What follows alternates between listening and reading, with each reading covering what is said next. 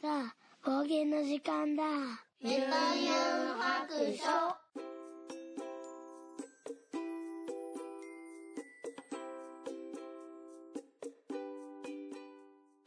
はい、出発。ユンユン白書始めていきたいと思います。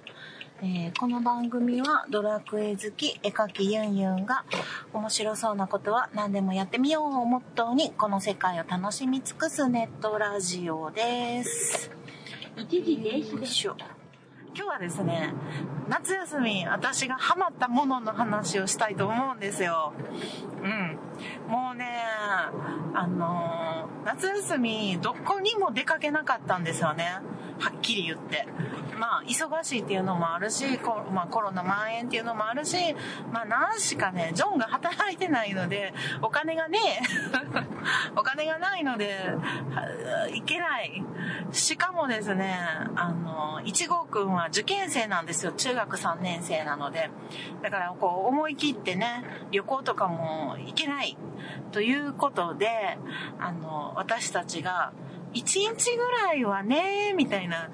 ちょっと家族で出かけようかね、みたいな話をしたんですけど、あの、案としてはですね、もう丸一日、あの、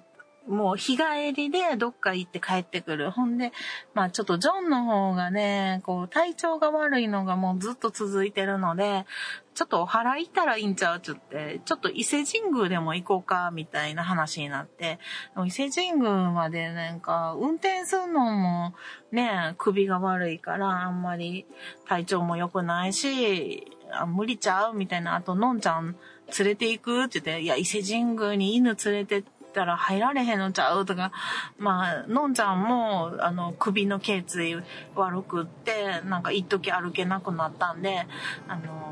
ちょっとその車でね、体調、首悪くなっても困るしなとか、いろいろ考えて、まあちょっと遠出は今回やめようかと。あの、受験生もおるし、つって。で、もう、近場で、もう、奈良健康ランドでも行って、一日温泉とか、あの、漫画読んで自由にしようかっていうのも案に出たんですけど、もう何しか思春期の、あの、一号くんが、あの、とにかく銭湯に入ってくれないんですよ。スーパー銭湯も行ってもね、絶対入らないって言うんですよ。で、漫画読んどくとかね、言うから、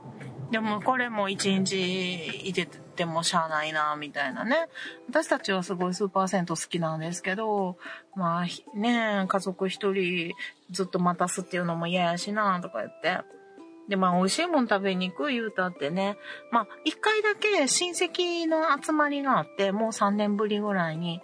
まあ、毎年ね、3回ぐらい、あの、親戚が集まるんですけど、えっ、と、春のバーベキュー、夏のそうめん大会、えー冬の、うん餅つき大会っていうのをやってたんですけど、まあコロナで3年ぐらいやめてたんですね。で、えっ、と、本当に久々に集まって、それも今回はね、ホテルの方で、えっ、と、宴会を、あの、したんですけど、なんと私のいとこがですね、男のいとこが、あの、結婚を2年前にして、で、それのね、結婚式とかもできてなかったんですよ。で、家族とか親戚のお披露目、お嫁さんのお披露目とかっていうのもなくって、で、まあ今回そういう場を設けたんですよね。うん、なので、まあ、プチ披露宴みたいなのが普段着でも行きましたけど、あの、全然ね、披露宴っていう感じじゃなくて、食事会っていうつもりやったんやけど、まあ、ちょっとしたサプライズで、ケーキ入刀みたいなんとか、ケーキ用意したりとかね、そういうのもあって、あの、はい、えー一応フォトウェディングしたので、その時のフォトを見せ、写真を見せてもらったりとか、お嫁さんと喋ったりっていう、そういう会はあったんですよ。だからまあ、ごちそうは一応食べてたんで、まあ、ご飯もいっか、みたいなことになり、もう最終的に残ったんが、朝から晩まで、えー、漫画、あの、ネットカフェに行くっていうね、家族で。そして個室、ファミリールームじゃないんですよ。全員個室で、あの、好きなだけ、えー、ゲームしたり、えー、漫画読んだりするっていうことを、えー、結構しました。まあ、満喫ですね。はい。もう、でも結局ね、あの、昼夜逆転の人がいるんで、昼過ぎに出かけて、うん、1時ぐらいから夜の7時まで、えー、6時間行きましたね。で、その間、あの、もう全く家族との交流なく、各自ブースに入って、ひたすら漫画読むっていうね。で、2号、1号くんはなんかゲームしたかったんですよね。多分、モンハンとかそういうやつ。でも、なんか、あの、なんていうの、ログインしたりなんやらしたりとかがあって、もうすごいめんどくさくってもう、あの、やらんかったって言って漫画だけ読んでたみたいなんですけど、最後は飽きてきたらしくてもう帰ろうとか言い出して、でも他の3人は、いやいや、まだまだ、まだまだ読めるからみたいな、ギリギリまで行こうとかって言ってたんですよね。子供はね、8時までしかそういうネットカフェとかそういうところ行かれないんで、うん、結局7時で、はい、退散してきました。でね、私はね、この夏ハマったことっていうのは、実は漫画なんですよ。もうね、電子書籍の、電子書籍、うん、あの、アプリの漫画アプリをなんかいっぱい入れてしまって、まあ前から入れてたんとかもあるんですけど、まあ、やっぱり一日中家にいるし、ちょっと古典の準備もあるし、なんかこう、なんて言うんかな、まあ、はっきり言って、ちょっと、うん、ずっと人といるので、なんかこう、現実逃避したいというかね、まあ、そういうので、何気に、あの、ちょっとこう、漫画を読んでみたんですよ、無料の文とかをね。そしたら、めっちゃ面白いやんってなって、いや、つ、ちょっと続き気になるわ、とか。そしたら続きは課金になるんですよね。でも何十円やし、まあいっかと思って、まあちょっとこう、コイン買ったりとかして読んでて、で、もう無料のところまでよ、ね、今何十話まで無料とかあるから、読んで、うわ、もうめっちゃ続き気になんねんけど、これでも200話ぐらいあるから、あの、課金したら結構何千円になっちゃうなとかね。で、そう、じゃあもうしゃあない。次の無料のやつを、あの、読んで、気を収めようと思って、こう読み始めたら、あ、またこの続き気になるわってなって、いやでもこれ以上課金したらやばいとかね。いうふうには思んで、あの、それを繰り返し、いや、もうこれ、ちょっと、ここまで読ませていただいたので、いや、この、この漫画家さんには、ちょっと貢献したいなと思って、いや、その後の、あの、えっ、ー、と、話はもう課金して、もう買っちゃおうと思って買ったりとかね。そういうのを、まあ、6月ぐらいからかな、ちょっとこう、ストレス溜まり始めた時ぐらいに始めたんですよね。で、その続きが気になってる、めっちゃ気になってる漫画の続きを、とにかく、その家族で行った、えー、ネットカフェの6時間で、できるだけ続きを読みました。だから私読むのもめっちゃ遅いんやけど、いやもうそうは言ってられへんと思って、もう続きが気になるので、私いつもね、漫画読むとき絵の観察をしちゃうんですよ。がすごい行ったり来たりして、すごい、あの絵を見てる時間が長いんで遅いんですけど、もう今回もうちょっと、あの、どんどん行こうと思って、10冊ずつぐらいね、あの、ブースに積んで、もう、とにかく、あの、気になる続きを読みまくりましたね。はい。で、結局ですね、私、その、ネットカフェに行く前にドハマりした漫画が多すぎて、あの、作者に課金をしたくなってしまい、多分ね、1ヶ月で3、4万使いましたね、課金に。いや、こんなに課金に使ったん、ほんまに初めてです。漫画に。しかも漫画に。だって漫画なんてね、もうほぼほぼ、うーん、20年ぐらい読んでなかったんですよ。うん。なのに、そんなことある？こんな急に漫画読むことなる？いや、もうほんま沼にはまったわ。確かね、私の記憶では、うん、25歳ぐらいの時に、まあ、漫画読んでて、まあ、そんな熱心には読んでなかったんやけど、あの、昔はね、結構好きで読んでたんやけど、あの、姉、6個上の姉に25の時に、なんかまだ漫画なんか読んでんのみたいな言われて、もうええ年やのに、みたいなの言われたんですよね。で、それが、まあ、結構ショックやって、私、なんか漫画やめなあかんとは思ってなかったんやけど、なんかこう、あ、なんか、私ってちょっと大人になれてないんや、みたいなことを思って25ぐらいの時に、なんかまあ確かに周りからも置いてかれてるしな、みたいなちゃんと就職もしてんとフラフラしてるしな、とかさ、なんかそういうこう、卑屈なモードに入ってしまって、よし、もう漫画やめようと思って、あの、そっから読まなかった時期が長いんですよ。うん、だからちょうど20年ぐらいですよね。で、まあ最近になってね、おすすめされた漫画とかは読むようになって、あの、今度、ポッドキャストを始めて、そういうサブカル好きのね、人たちが周りにいて、あ、なんか、漫画読んでもいいんや、みたいな、こう、ちょっと解放された感が出てきたので、えっ、ー、と、まあ、今はね、こう、ちょっとさほど、あの、抵抗はなくなって、普通に読んだり、もちろんしてるんですけど、こんなハマることはね、まあまあなかったんですよ。うん。そう。どっちかっていうと、小説とかの方はね、あの、買い漁ってた方やったんで、最近は。いやー、でもほんと、あ、やばい。道を通り過ぎてしまいました。喋ってたら ああ、大仏まで行ってしまう。そう。ほんでですよ。もう、えらいこっちゃなんですよ。課金が止まらなくて、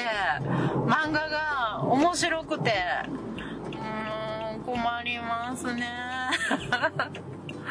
困ってるんです。うん、なので、今、あの、せめてね、月1万円までにしようと思って、ちょっとずつ減らしていこうと思って、あの、非常に気をつけてます。これでも。あ、道合ってました。あかん。道間違えたと思ってたら道合ってたわ。U ターンしようと思った道が合ってる道でした。よかった。え、そうやんな。合ってるやんな。そうなんです。ということでね、漫画にドハマりしましたっていう話です。帰りしなには、ちょっとどんな漫画にハマってたかっていうのをおしゃべりしたいと思います。はい。では、一旦行ってきます。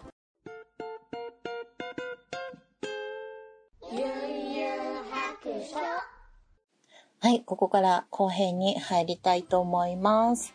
えー、実は運転を、えー、しておりません。部屋で一人。今ね、あの、えー、家族がいないんですよ。え30分ほど。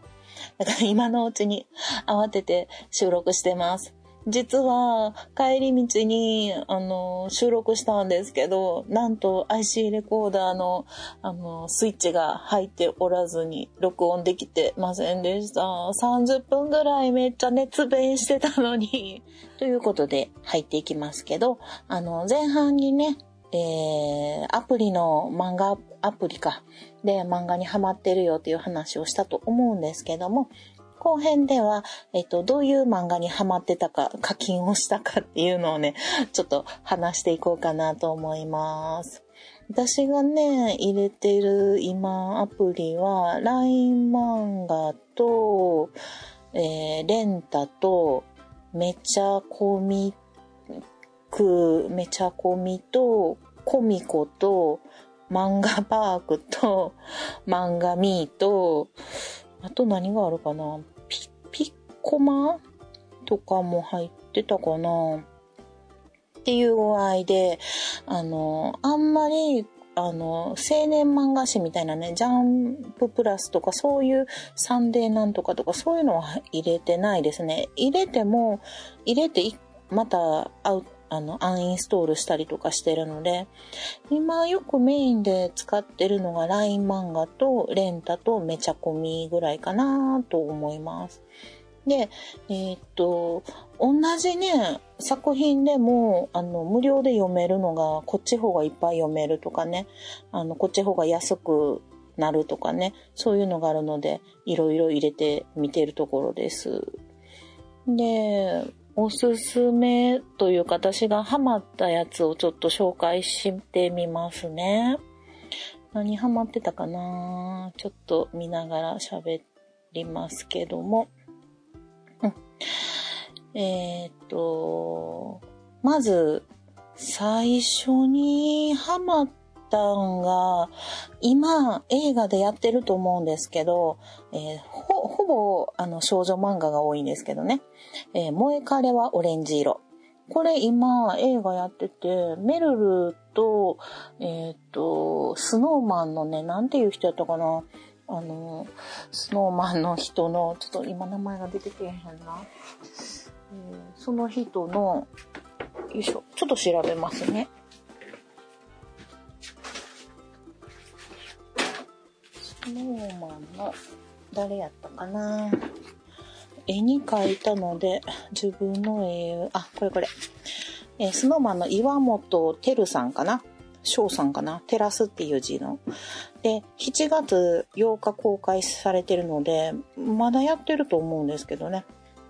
うん。が主演でやってますね。燃え彼はオレンジ色。えー、っと、オレンジの、えー、消防署員と女子高生の、えっ、ー、と、恋愛物語ですね。これでもね、最後までちょっと読んでないんですよ。無料のところまでしか読んでないんですけど、まあそれでもね、映画可愛くってよかったですね。まあ映画を見に行くまではせえへんと思いますけど、アマプロとかに来たら見たいなと思います。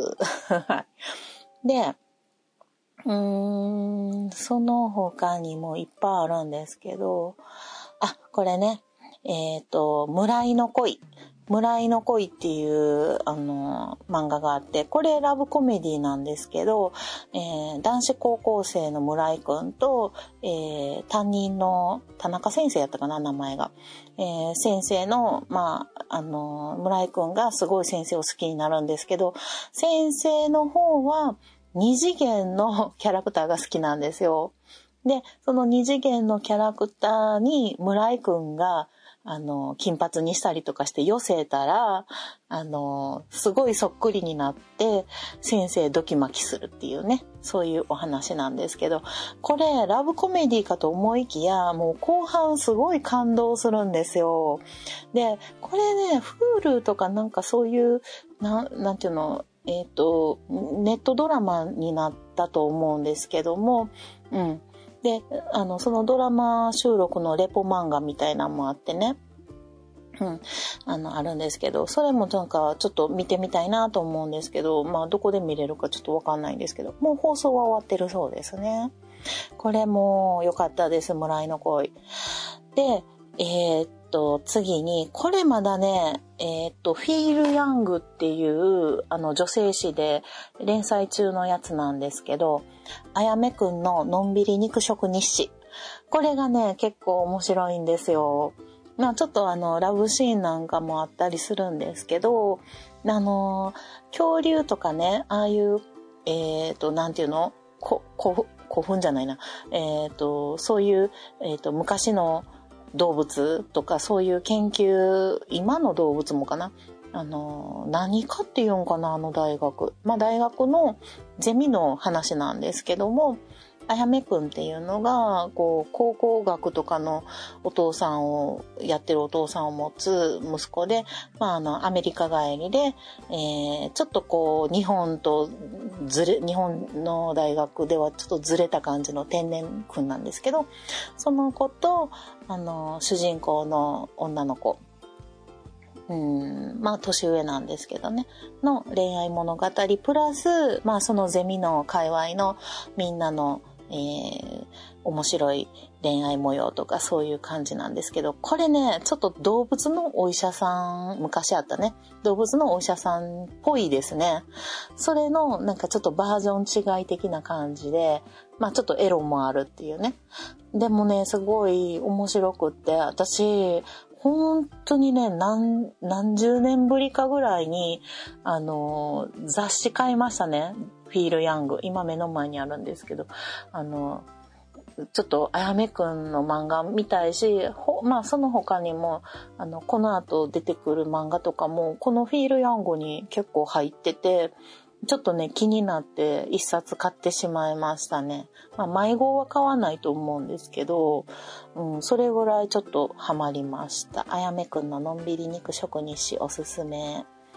そして、他に何があったかないっぱいあるんやけど、あ、これもすごいいいやつ。えっ、と、これも今連載中で、まだ進行中のものなんですけど、えー、ヤマトは恋のまほろば。これね、多分ね、まあ、名前、タイトルからわかるように、あの、まあ、奈良、奈良に関係がある話なんですけど、まあ、古墳ですね。古墳の研究家、え？古墳の、えー、っと、サークル？古墳研っていうんかな？うん。そのサークルのお話なんですけどね。えー、っと、かっこいい先輩と部長と、で、可愛い後輩と、あの、イケメンに挟まれるぽっちゃり系のメガネ女子の普通の女の子のお話なんですけども、このね、話がね、なんかすごいゆったり進むんやけど、なんかすごい切ないような、なんかこう、ぎゅなんか胸がギュッてなるような、なんかお話で、いや、ほんでね、言葉遣いとかも、なんか普段私が使ってるような言い回しなんで、まあ多分作者の人はね、奈良の人やと思うんですよね。うん、まあまあ詳しいし。で、大学のゼミのは、えー、サークルの話やけど、大学は大阪の、大阪なんですけど、なんかその、えー、サークルでこう演なんていうの、一泊旅行みたいな、行くときに奈良に来てたので、えー、まあ奈良に関係あるお話やったりするんですけどね、石舞台古墳とかそういうの出てきたりとかね。なんかちょっと私も、あの、短すぎて気にしてへんけど、あの、古墳とかあちこちあるんで、ちょっと見に行こうかなみたいな 思ったりするぐらい、うん、いいですね。なんか身近でいいなと思ってます。これはね、うん、なんか本になったら、ちょっと本買いたいなっていうぐらいいいですね。でもこのね、作者さんがね、えっ、ー、と、なんて、浜谷美代さん、浜谷美代さんかな、どっちか。あのー、漫画をね、長らく書いてはらへんかった主婦さんで、で、久々書き始めて、なんか、漫画の書き方が思い出せないとかいうね、コメントとか残ってたりね。あの、電子漫画って、アプリ漫画にね、よく、あの、1話ずつ、なんか、作者さんのコメントがあったりするんですよ。にそこに書いてありました。なんか漫画を描くのが久々でどうやって描くんやっけって思い出しながら書いてましたみたいな感じのことをね書いてようやくなんか思いは思い出しましたみたいなんとかね 結構コメントも面白いんですけどうんあのそういうね、まったり時が進むね、お話で、毎回こう新作、あの、新しい話が出てくるのをね、楽しみに待ってるんですけどね。これも課金しております。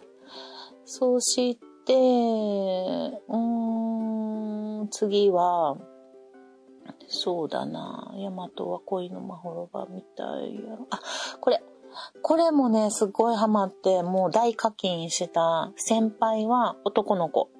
うん、これポムさんですね。これめっちゃ有名やと思うんですけども、まあもう完結してるお話なんで、えっ、と、2冊ぐらい単行、あ、3冊かな単行本になってたかな。で、もう単行本もね、ちょっと買いたいぐらい結構好きなんですよ。何がいいかって、その、あの、映画ね、すごい透明感があって、まあ、ちょっと雑い感じの描き方ではあるんやけども、十分伝わるなんか魅力的なキャラクターがいて、まあ普通の女子高生の女の子が、え、先輩に恋するんですけど、その先輩っていうのがすごい綺麗な女の子なんですけど、女の子の格好をした、えー、男の子なんですよ。うん。で、その、ね、男の子やけど女装してセーラー服着て学校に来てて、で、さらにその幼馴染の男の子と、えー、女子高生の主人公の女の子。まあ、誰が主人公って言ったら3人とも主人公な気がしますけど、の恋愛模様みたいなね、ことなんですけども、なんかすごい、ただの恋愛の話じゃないくって、それぞれの人生観とかね、うん、そういうのも、あの、悩みとかもあるし、なんかこう、ストーリーが進むだけじゃなくて、その人、それ、そのキャラそれぞれの掘り返しみたいな話もあったりして、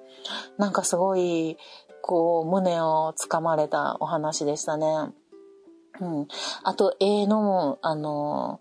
なんていうの、絵もいいけど、そのカラーの絵のすごい、あの、綺麗なことよ。うん。なのでね、これもね、単行本で欲しいなと思ってるんやけど、あの、電子もだいぶ課金したから、もう単行本まで買ったらダブル課金やなと思って。あとね、もう本棚がパンパンやから、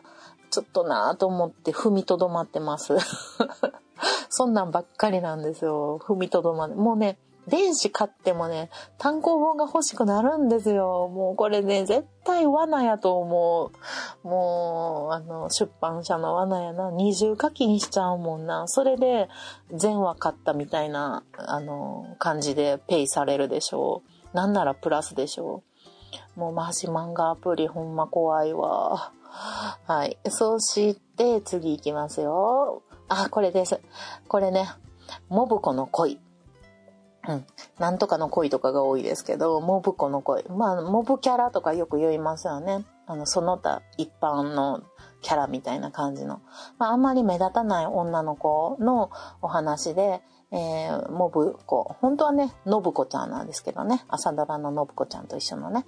えー、ノブ子ちゃんが、えー、これまたね、あの、バイト先の先輩に、えー、先輩かな？うん、こう、あの、恋するんですけど、バイト先のその男の子も実は恋愛にはあんまりあの縁がなくって初めてお付き合いする同士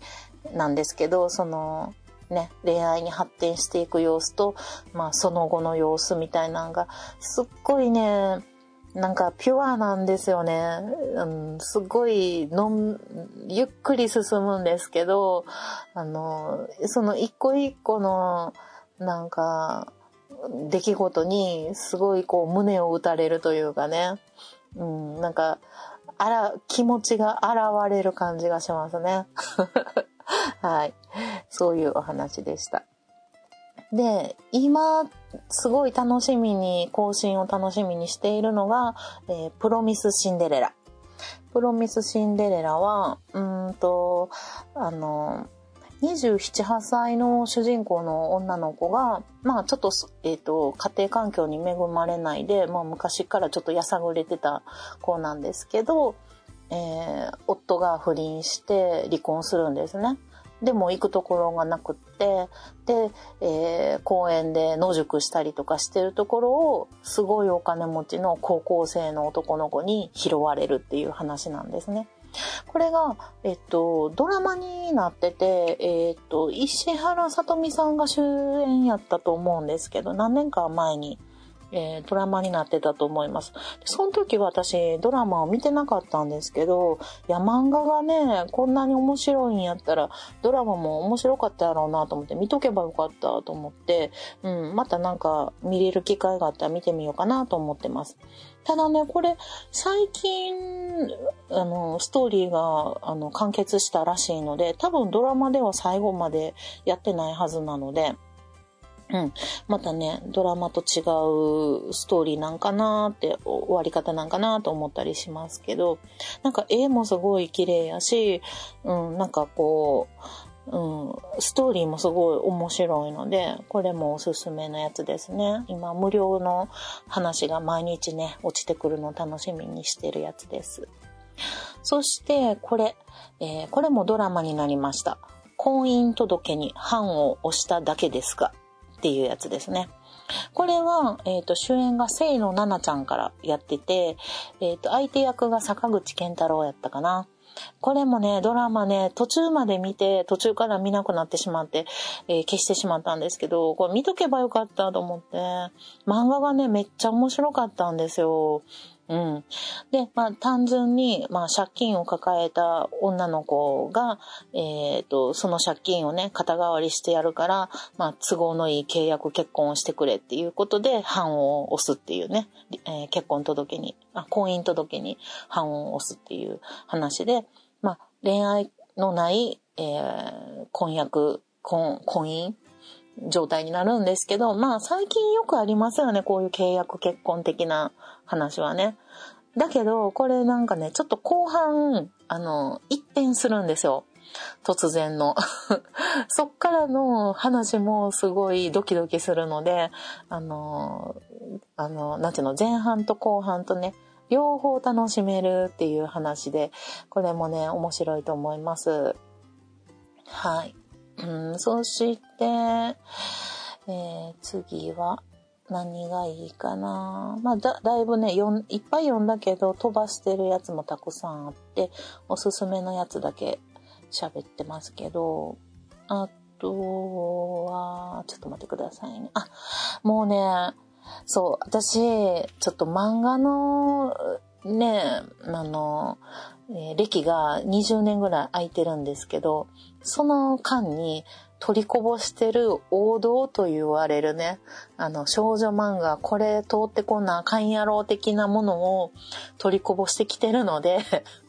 あの、それをちょっと回収にかかっておりまして、このね、えー、崎坂伊代さんっていう方の青葉ライド。青葉ライドはね、読みました。もうね、課金しましたね。これ映画めちゃめちゃ可愛いっていうのと、まあもうザ少女漫画なんですけど、うん、これ映画になってますよね。もう崎坂先生のね、漫画多分全部映画化とかドラマ化にされていくんかなっていう気はしますよ。ストロボエッジとかね。ストロボエッジがね、まだ途中までしか読んでないんですけど、青葉ライドは良かったわ。もう、なんかね、このね、崎坂先生の漫画はね、なんて言うんかな。こう、1話ずつ読むのが楽しみであり、読むのがちょっと怖いんですよ。ものすごい、もう、えぐっていくんですよ。なんか胸が痛くて読み進められへんみたいなね、えぐり方をしてくるので、なんかもう、あの、いたたたたってなるんですよ、胸が。痛いけど読みたいし、もう早くハッピーエンドになってほしいけど終わらんといてほしいみたいなね。あの、絵も言われぬ気持ちになるんで、ここまでなんか根こそぎ、なんかこう恋愛のも持ってかれそうになる漫画あるみたいな。うん。そういう、そのね、えぐい先生ですね、この人。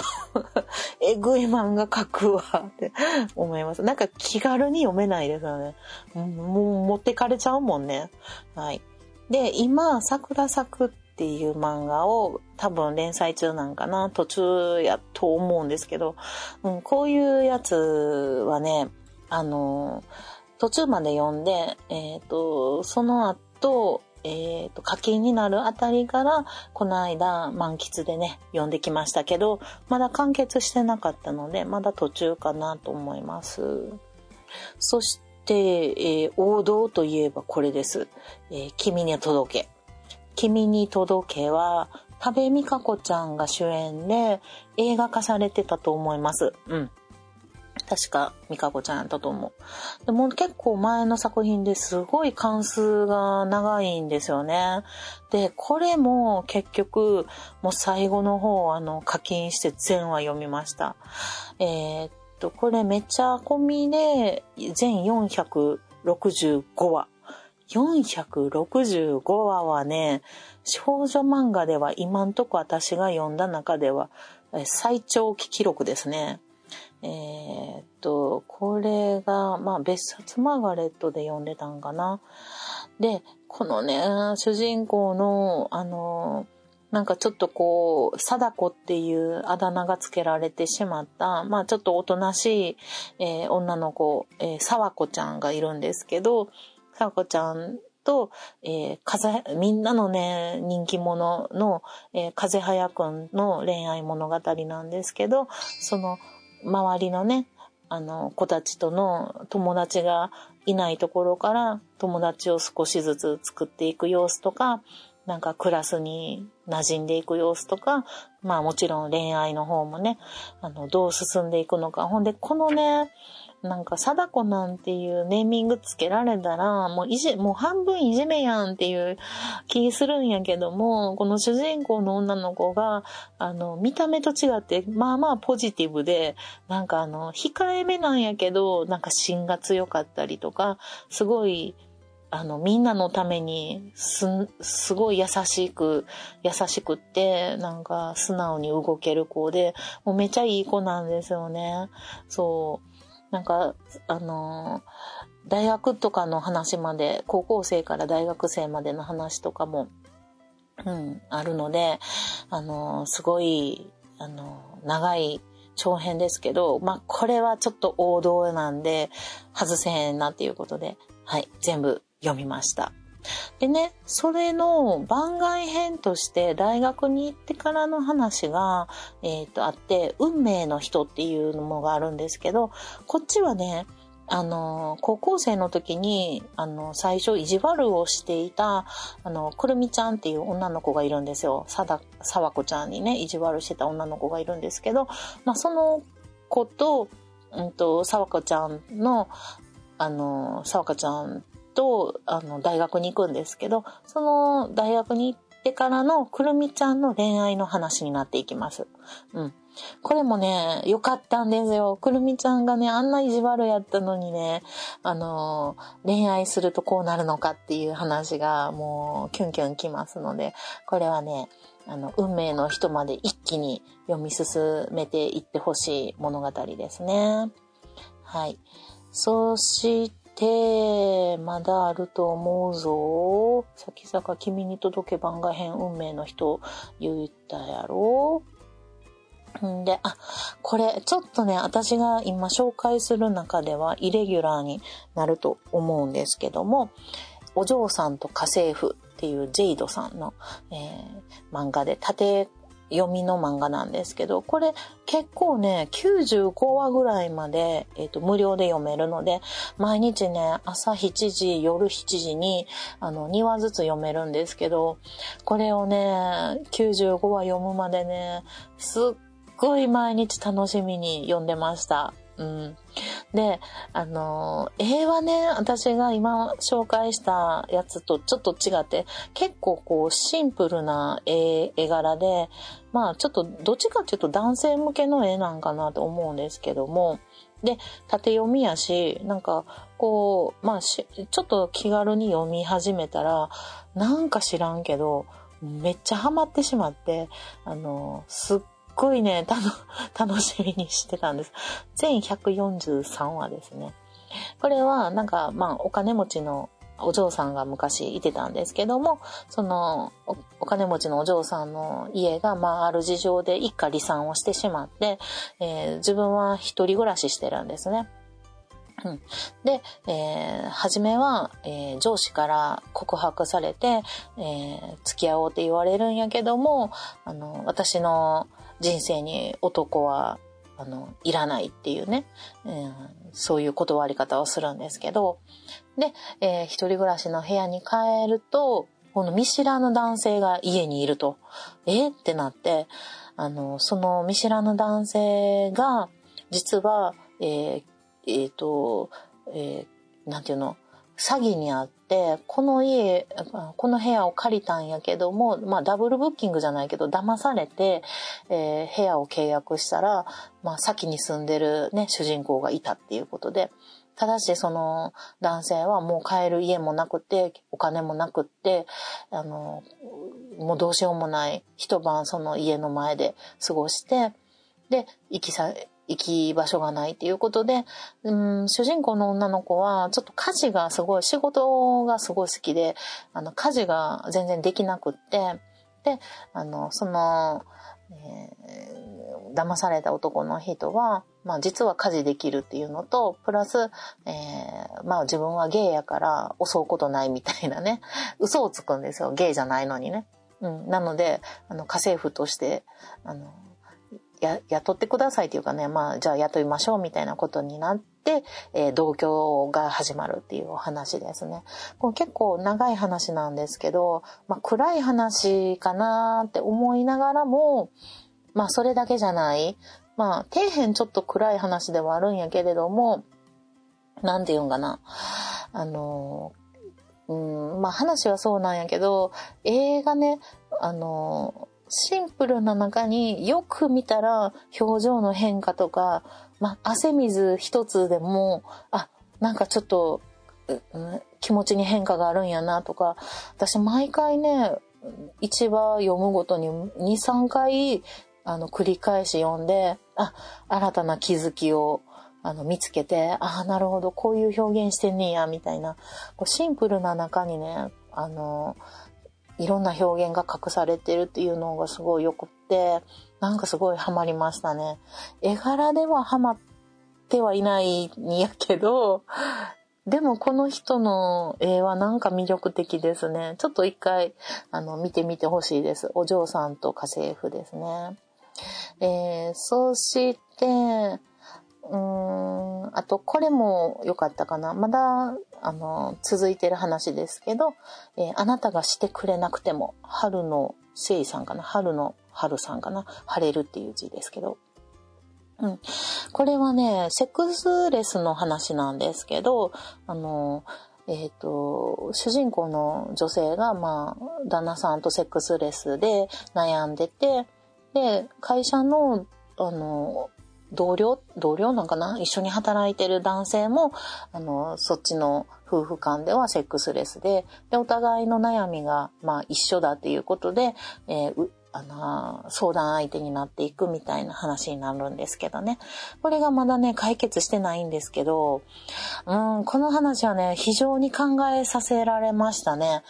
なんかね、私、あの、周りの、あの、ママ友がね、あの、セックスレスが多いんですよ。で、その話とすごい被るなと思って、で、なんかちょっとまあ人の話なんてあんまり詳しく言われへんけど、まあ、もう、もう旦那さんにはっきりともうあなたとは一生無理ですっていう宣言をした友達とかがいてて、その時は旦那さんはどんな気持ちなんやろうみたいなのが、この漫画を読むとわかるんですよ そう。そして、まあ逆に、あの、旦那さんの方がもう、あの、奥さん相手には無理なんやっていうね、奥さん以外ならいける、できるんやけど、みたいなことの、その奥さん側の気持ちもわかるんですよ。この漫画で。いやーなんか本当にね、遠い話のようで身近な話っていうんかな。うん。これはなんかすごい、あの、リ、リアル、なんか、リアルじゃないんやけど、リアル感があるストーリーやなと思って、ちょっと注目してますね。うん、ただまだ終わってないんで、どういうところに着地点が行くのかなっていうのが、ちょっと楽しみではあります。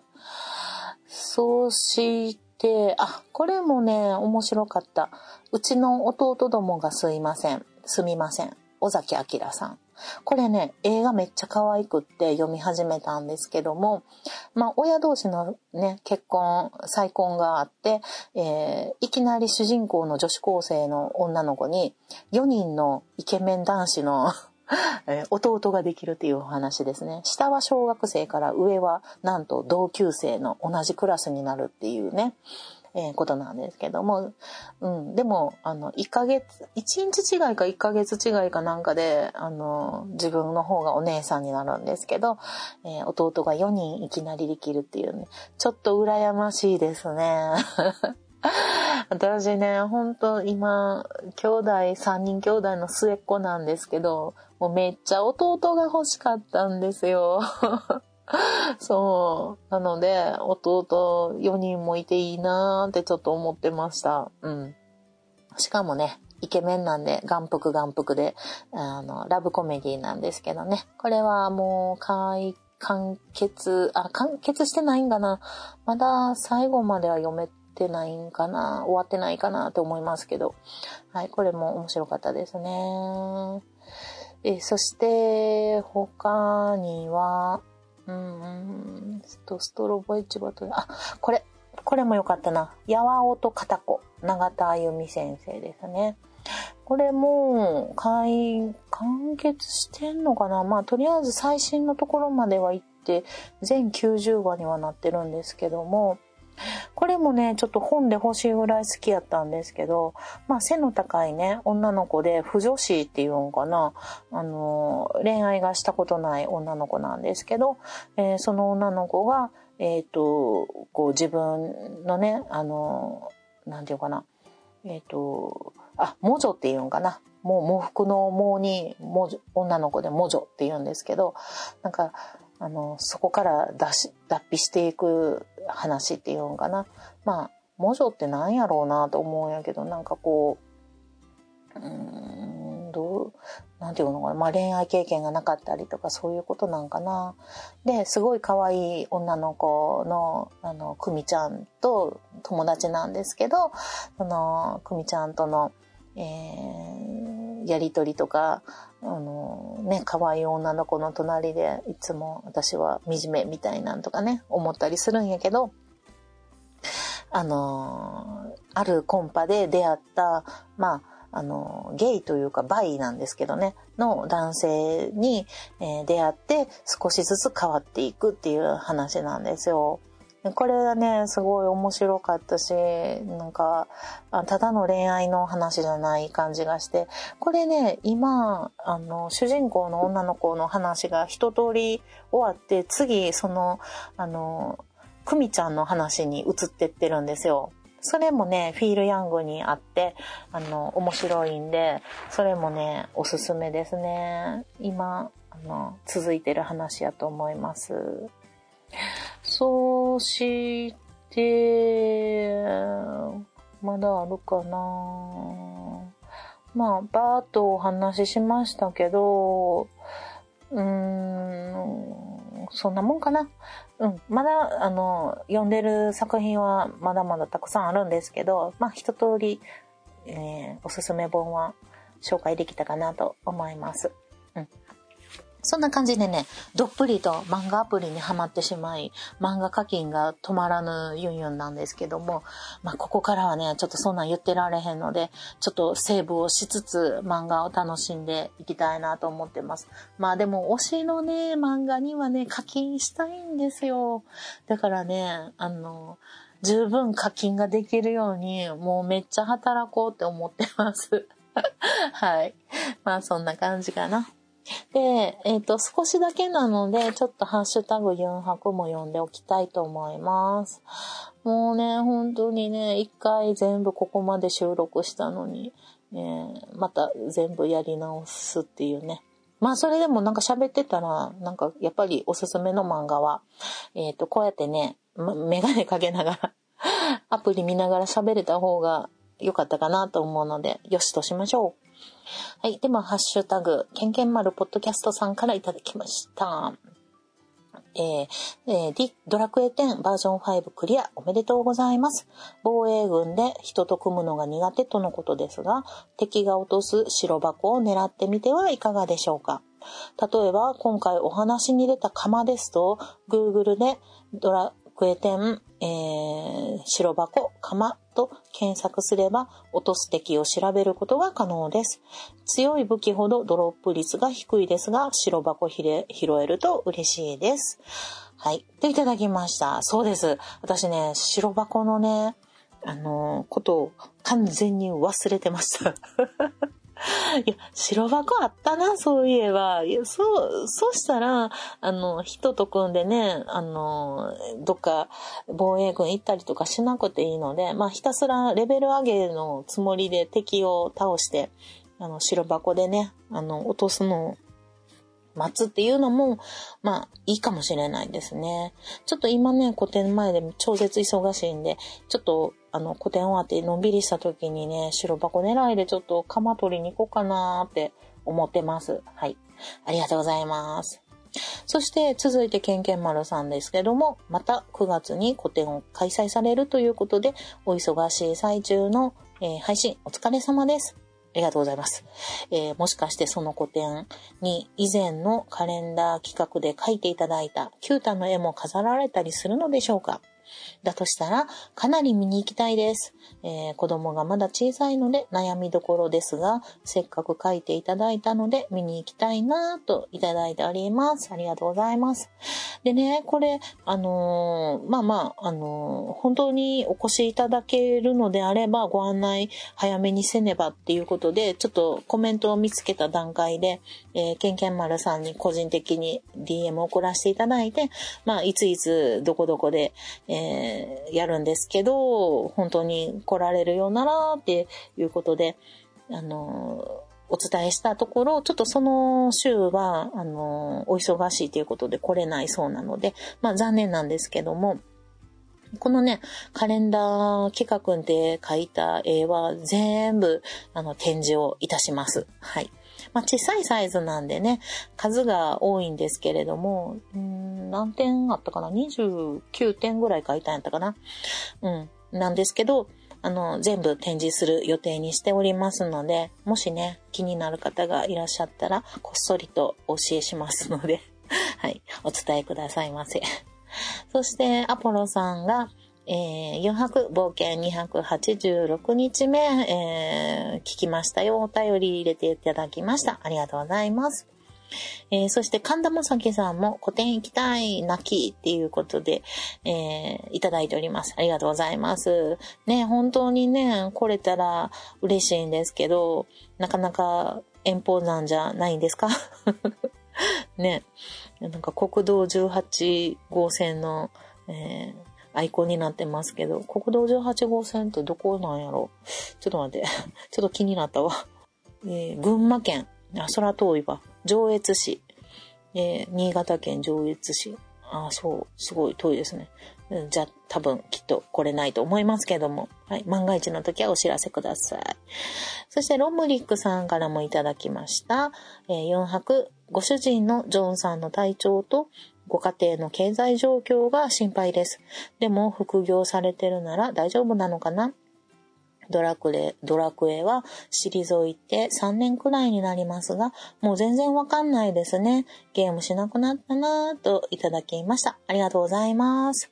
いやー、ジョンのね、体調はね、相変わらず悪いですね。えっ、ー、と、首のね、手術の後もまた痛いみたいやし、ジンマシンもあるし、会社には行けてないですね。まあ、もうちょっと、私もちょっと諦めがつき始めたので、もう彼にあまり期待せず、ちょっとね、主婦業変わろうかなと思ってます。私が外に出て働いて、まあ彼にちょっと家のことをやってもらって、副業をね、家でやってもらってっていう方が、まあ、あの、現実的なんちゃうかなって思い始めたので、うん、ちょっと今後私も外で働きに行こうかなと考えておるところです。まあ、経済状況が非常に圧迫されております。はい。絵が全部売れたらいいんやけどなうん。で、ドラクエはね、もう3年ぐらい前に引退されてるんかな。私もなんか、言うて本当にプレイ時間なんかほんまに1ヶ月1回、2回、3回とかぐらいしかないですけども、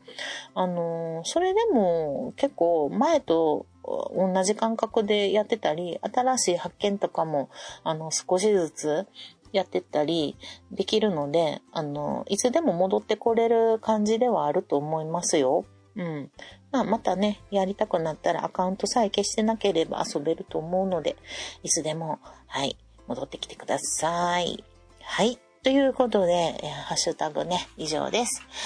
では、長々とお付き合いいただきまして、えー、2回目の収録でしたけども、はい、ありがとうございました。では、そろそろお宿に戻ります。